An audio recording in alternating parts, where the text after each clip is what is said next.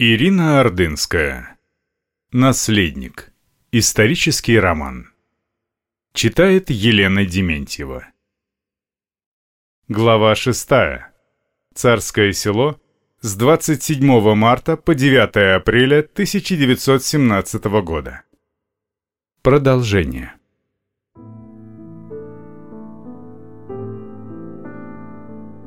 Целый день Алексей ни о чем не мог думать, только о завтрашнем празднике.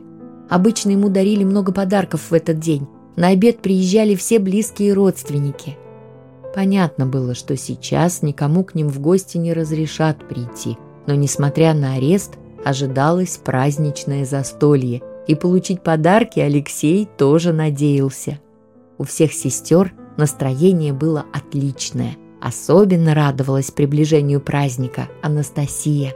Она ни минуты не сидела в их сестрами комнате, весь день носилась по дворцу и обо всем, что узнавала, тут же сообщала брату. Цесаревичу трудно было за ней угнаться. Снова слегка опухло колено. Доктор Деревенко, осмотрев ногу, попросил его поменьше ходить и назначил массаж с мазями. Однако выходить из комнаты совсем не запретил и постельный режим не назначил. Еще Владимир Николаевич принес письмо от своего сына, в котором была красивая открытка с поздравлениями. У Алексея тоже уже было готово для друга письмо, и даже в подарок расписное фарфоровое яйцо, выпрошенное у запасливой Татьяны.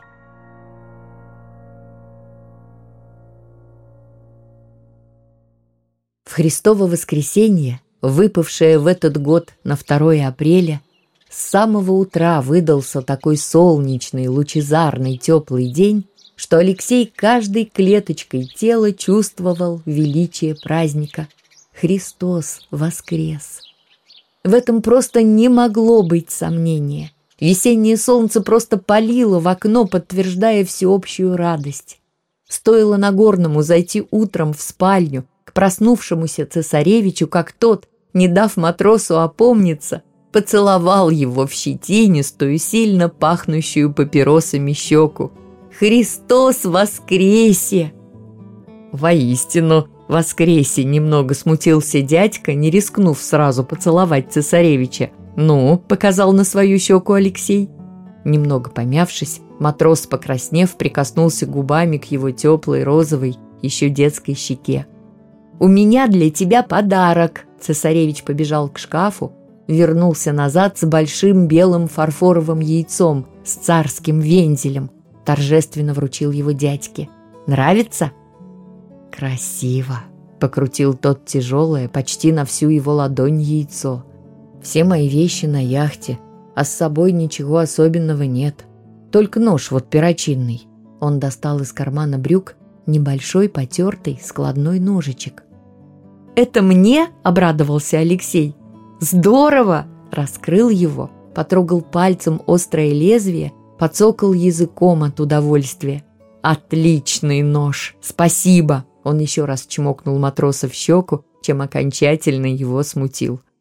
«Давайте, нужно одеваться», – заторопился дядька. «Пора разговляться. Повара уже с утра парят-варят. Сейчас умоетесь, оденетесь и сразу вниз пойдем. Государь с государыней будут поздравлять прислугу с Пасхой. В большой зале угловой гостиной перед завтраком собрались все служащие дворца. Празднично одетые, они с нетерпением ждали появления царской семьи. Первыми вошли государь с государыней. Следом Татьяна с Анастасией и Алексеем – Остальных двух княжон не было, у Ольги по-прежнему держалась высокая температура, и ее мучил сильный кашель, а Марию, чтобы уберечь от осложнений, доктора особо берегли. Сопровождал семью лакей с большой коробкой, из которой государыня сразу достала два красочных фарфоровых яйца. Император подошел к служащему, стоявшему первым, и со словами «Христос воскресе!» Поцеловал его. Когда тот сказал «воистину воскресе», императрица с улыбкой подала ему в подарок расписное яйцо. Алексей с интересом наблюдал, как светлели лица людей, когда отец ко многим обращался по именам, спрашивал о чем-то личном, кому-то желал здоровья. Сегодня никто не настаивал, чтобы он с сестрами присутствовал здесь. Им самим хотелось в этот праздничный день побыть среди людей, много лет преданных их отцу. В самом конце зала, у окна, стояли, наблюдая за арестованными и всем происходящим, два прапорщика и три солдата. Поцеловав последнего из слуг, император, ни минуты не задумываясь, подошел к караулу. «Христос воскресе!» — обратился государь к стоящему ближе к нему прапорщику с красным бантом. Тот опешил от неожиданности. Его глаза забегали по лицам также растерявшихся товарищей. Такого поворота событий не ожидал и Алексей. Мельком взглянув на лица сестер, он увидел, что Татьяна стояла, как ни в чем не бывало, а у Анастасии рот приоткрылся от удивления. Императрица уже собиралась уходить, а за ней направился и лакей с оставшимися в коробке яйцами, но они не мешкая вернулись к государю, когда тот целовал совсем оторопевшего прапорчика в щеку. «Воистину, воскресе!» — тихо прошептал караульный в ответ, нерешительно беря из рук императрицы фарфоровое яйцо, от испуга чуть не уронив его а государь уже подходил к следующему солдату. Последний из караульных, гвардеец с Георгиевским крестом, в ответ на поздравление императора и после целования, отвечая, выпрямился, лихо щелкнул каблуками и даже поклоном поблагодарил императрицу за подарок. Начальник караула только недовольно покосился на солдата, ничего вслух не сказав. В зале непостижимым образом вдруг изменилось настроение. Люди заулыбались, будто от такого простого человеческого поступка императора все почувствовали приход настоящего душевного праздника, что бывает на Пасху, когда можно поцеловать каждого человека, будто и плохих людей на свете не остается. Все могут спастись. Алексей так гордился отцом, Ему вдруг тоже захотелось всех в этом зале расцеловать. Император собрался уходить, но, заметив со всех сторон обращенные на него восхищенные взгляды, остановился, улыбнулся и громко сказал еще раз «Христос воскресе!». В ответ со всех сторон раздалось громкое, раскатистое «Воистину воскресе!». Люди почти закричали. Праздничное застолье показалось Алексею необычайно вкусным. После поста все блюда, особенно мясные, он ел с огромным удовольствием, но больше всего ему понравились благоухающие ванилью куличи в гоголь-моголе с разноцветными звездочками из теста и крашенные в разные цвета яйца, большинство из которых были красные. Пока мама не обращала на них с Анастасией внимания, они спрятали в карманы по паре яиц и быстро убежали, как только все встали из-за стола. Как Алексея когда-то научила нянька, они с Настаськой устроили проверку, какое яйцо прочнее. Каждый сжимал свое яйцо в руке, оставляя свободным только кончик. Ими и били друг от друга побеждал тот, у кого яйцо оставалось целым, а другое, разбитое, безжалостно откладывалось в сторону. Победа одного из яиц Насти была абсолютной, и в награду яйцо-победитель теперь лежало в ее спальне на столе. Алексей, который всегда болезненно переживал любой проигрыш, гордо удалился, не захотев дальше играть с сестрой. Гуляя по второму этажу, Алексей заглянул в комнату к больным Ольге и Марии, тихонько приоткрыв дверь, чтобы не заметила дежурившая у них по поручению императрицы горничная. Ольга спала, а Мария махнула брату рукой. Этот жест заметила горничная, но едва она начала поворачивать голову, как цесаревич быстро закрыл дверь. За этим занятием его и застал месье Жильяр. «Ваше высочество, так-так», — покачал он игриво головой. «Значит, я вас ищу, сбился с ног, а вы тут шалите. К больным княжнам заходить не положено, чтобы не заразиться. А я и не захожу, я просто посмотрел на них. «Прекрасно», – покивал учитель. «Благоразумное послушание». «А зачем вы меня искали, Петр Васильевич?» – стал совсем серьезным цесаревич. «У вас ко мне дело?» «Именно так», – хитро прищурился Жильяр.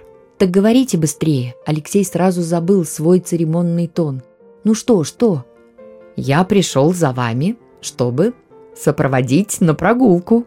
«Ура!» – запрыгал Алексей вокруг наставника. «Вот это праздник! Я знал, знал, что сегодня все будет хорошо!» – продолжал он скакать.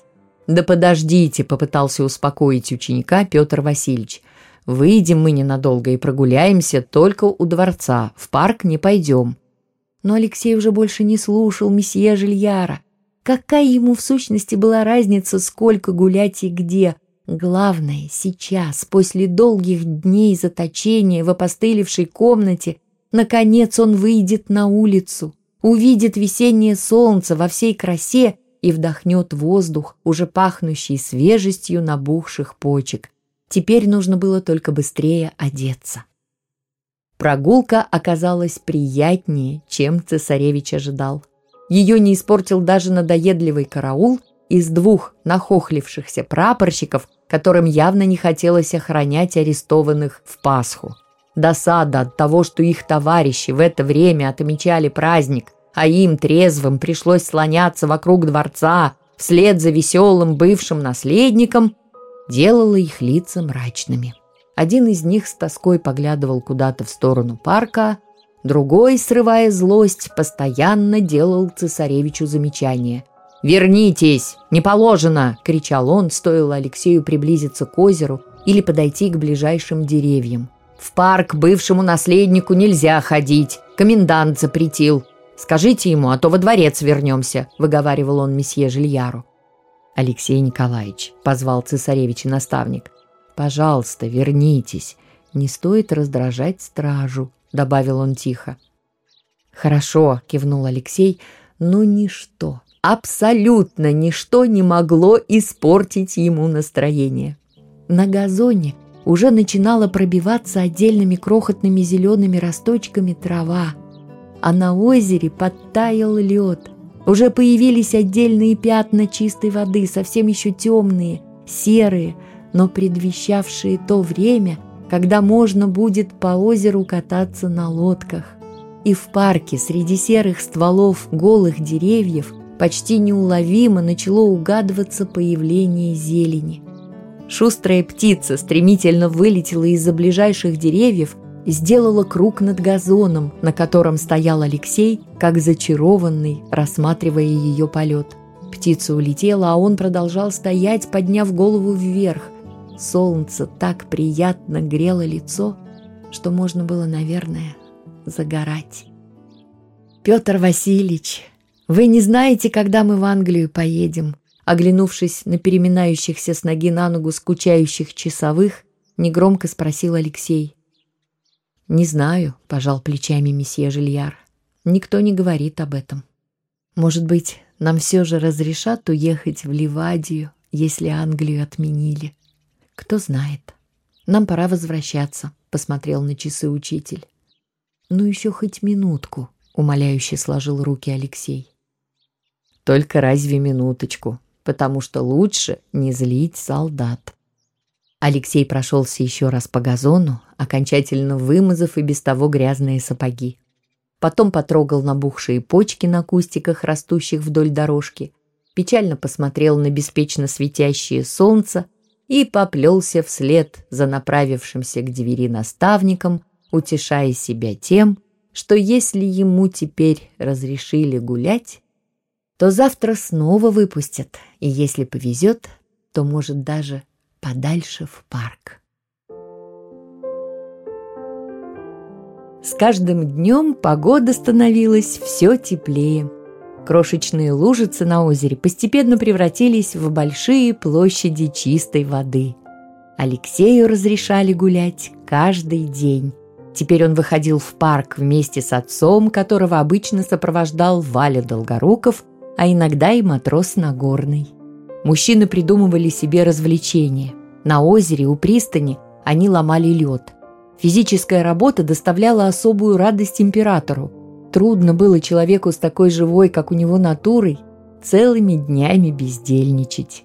Алексей тоже помогал отцу колоть лед и очень гордился тем, что ему разрешили принимать участие в этом чисто мужском деле. О гуляющих отдельно Анастасии и Татьяне он даже не вспоминал.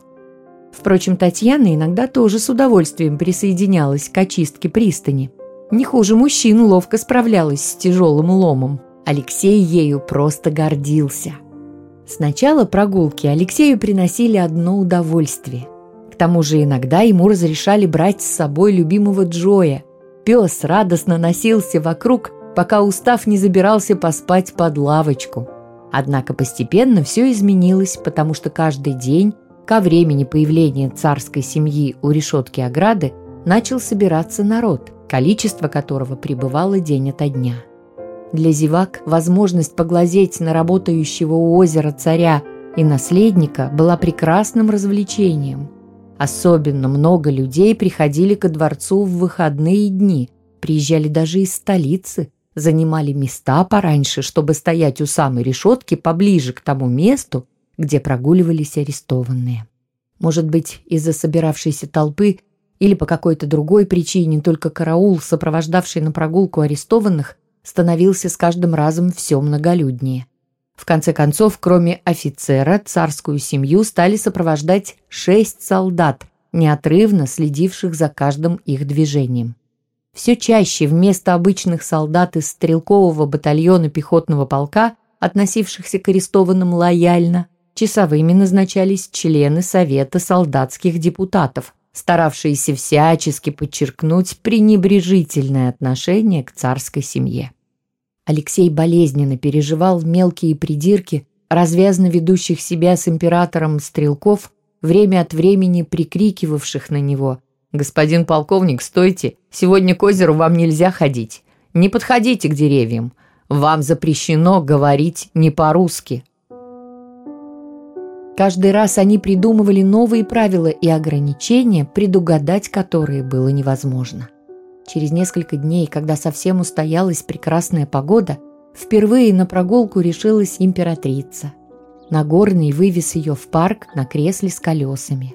Какое-то время он катал ее по уже просохшим дорожкам, а потом оставил кресло у лавочки так, чтобы она могла видеть, как мужчины во главе с императором ломают лед у пристани. Караул был хороший, из стрелкового полка. Часовые не мешали арестованным гулять по парку. Алексей бросал палку своему спаниелю, и Джой, повизгивая и виляя хвостом, с радостью приносил ее обратно. Анастасия решила во что бы то ни стало найти подснежник. Она бродила между деревьями, вглядываясь себе под ноги. Но ей или сегодня не везло, или цветы еще не расцвели. Решетка парка находилась достаточно далеко от гуляющих под присмотром караула арестованных, Постепенно за ней скопилось так много народу, что казалось идет какое-то представление. Здесь были люди самого разного возраста. От молодых фабричных девушек, забредших сюда из чистого любопытства, молодых парней, в большинстве нетрезвых, до солдат с красными бантами, специально пришедших, чтобы высказать свою ненависть к свергнутому царю. Рядом бродили попрошайки в надежде чем-нибудь поживиться среди этого стихийного собрания. Возбужденный разговор шел как комментарий к тому, что происходило в парке. «Гля, вон там за деревом наследник с собакой балуется», сплевывала на землю скорлупки от семечек, девчонка в платке, толкая свою подругу локтем. «Де?» – удивлялась та, убирая из глаз выбившуюся из-под платка челку. «А кто из них царь?» – спрашивал окружающих сильно выпивший парень с полупустой бутылкой, из которой время от времени отхлебывал. Два матроса громко разговаривали с солдатами, так что их не только слышали люди у решетки, но отдельные слова доносились и в парк. «Почему с ними церемонятся?» – закричал матрос, размахивая зажатой в руке бескозыркой, обращаясь к окружающим. «В тюрьму их надо!» «Долой! Долой!» – непонятно к чему закричал один из солдат. «Кровавый! Кровавый!» – стали скандировать несколько человек, стараясь, чтобы их услышали арестованные. Император сделал знак Нагорному, и тот покатил кресло с государыней обратно во дворец. Казалось, она не слышала людей, собравшихся за забором, спокойно, отрешенно смотрела вниз на дорожку. Но стоило зевакам увидеть, что императрицу увозят, как они со злорадством и неудержимой ненавистью все вместе, единодушно, словно по команде, закричали «Немка! Немка! Немка!». Чем быстрее старался катить кресло матрос, тем больше голосов во все горло орали «Немка!». Крик набирал силу, пока кресло не вкатили под колоннаду дворца. Но даже когда императрицы не стало видно, толпа еще какое-то время орала, размахивая головными уборами. К императору подбежал начальник караула. «Господин полковник, вам всем придется уйти на другую сторону дворца или прекратить прогулку. Я не поручусь сейчас за вашу безопасность». Он махнул головой в сторону решетки, где солдаты с матросами пытались стать друг другу на плечи, чтобы перелезть через забор.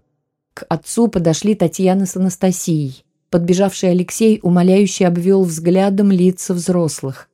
«Пожалуйста, мы же только вышли, я не хочу назад в комнаты». «Хорошо», — кивнул ему император. «Вы проводите нас?» — спросил он офицера. «Пойдемте скорее», — заторопился тот, отдав приказ солдатам отогнать людей от решетки. Четверо из шестерых солдат побежали к зевакам. Остальные вместе с императором и детьми быстро, почти бегом скрылись за углом правого крыла дворца. Алексей тащил на руках недовольно скулящего Джоя, боясь, что тот убежит куда-нибудь. Прогулка была абсолютно испорчена. Хотя через пару минут все шумы у ограды стихли. Подоспевшая подмога из охраны дворца быстро отогнала людей, которые не стали связываться с вооруженными солдатами. Радостное легкое настроение улетучилось. Алексей, всегда быстро забывавший любые неприятности, сейчас сидел печальный вместе с сестрами на лавочке, и разговор не клеился. Через полчаса император, посмотрев на скучающих детей, спросил у них «Вернемся в комнаты?» Они молча кивнули. Даже Татьяна, обычно такая взрослая и серьезная, что казалась старше своих лет, поникла, как обиженная маленькая девочка. Джой, чувствуя всеобщее расстройство, успокоился и тихо лежал на сапогах хозяина, время от времени пытаясь заглянуть Алексею в глаза, лизал его руку, когда тот гладил мягкую собачью шерсть. Однако никто так и не решился прервать прогулку раньше. Очень уж хорошей была погода.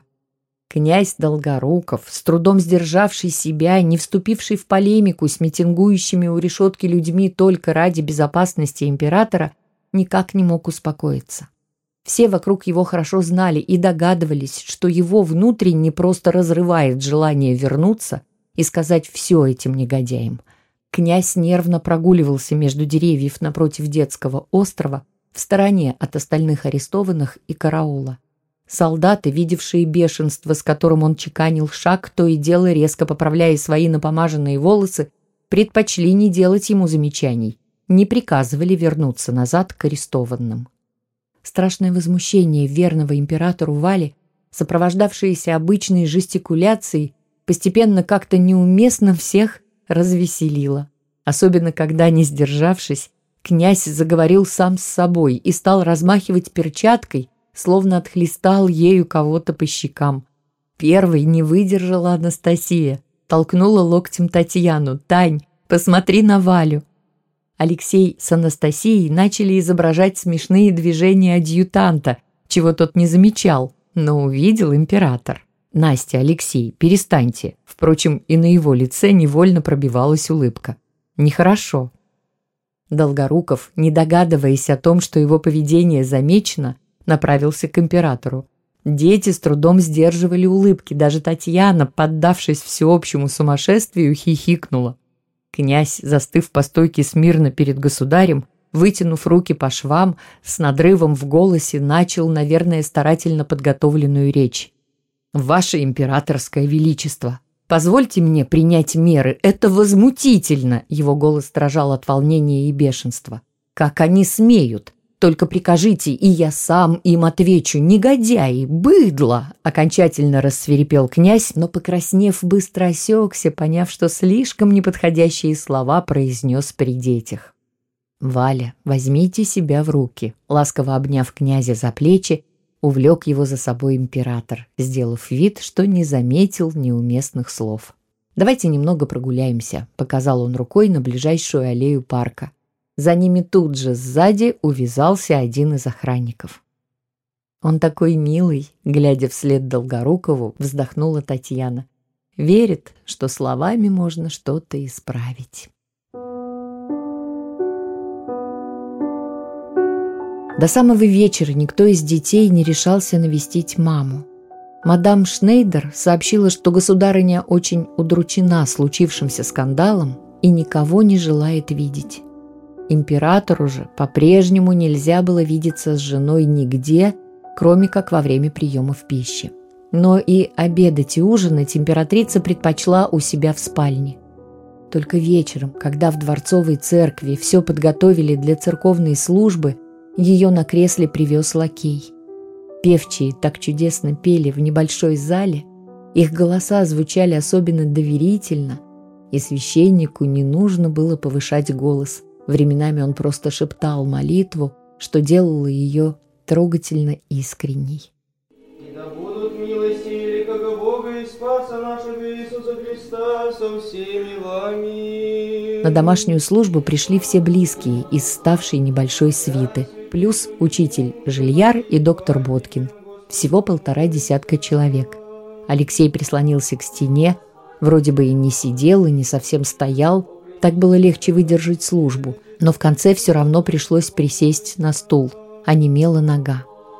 Императрица, кресло которой стояло в стороне у окна, была так погружена в себя, что по ее лицу никто не мог понять, успокоилась ли она. Впрочем, Каждый из присутствующих был занят только своими мыслями, не обращал внимания на других. Священник вел службу уверенно, ровно, и она давала тот покой, что может подарить только всеобщая молитва. Так продолжалось до того момента, пока батюшка, перечисляя тех, за кого все должны помолиться Господу, упомянул временное правительство.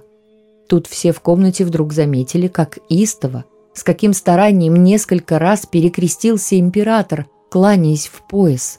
Ошибки быть не могло. Именно упоминание правительства вызвало эти крестные знамения и поклоны. Алексей посмотрел на маму, сестер. Они тоже были явно удивлены.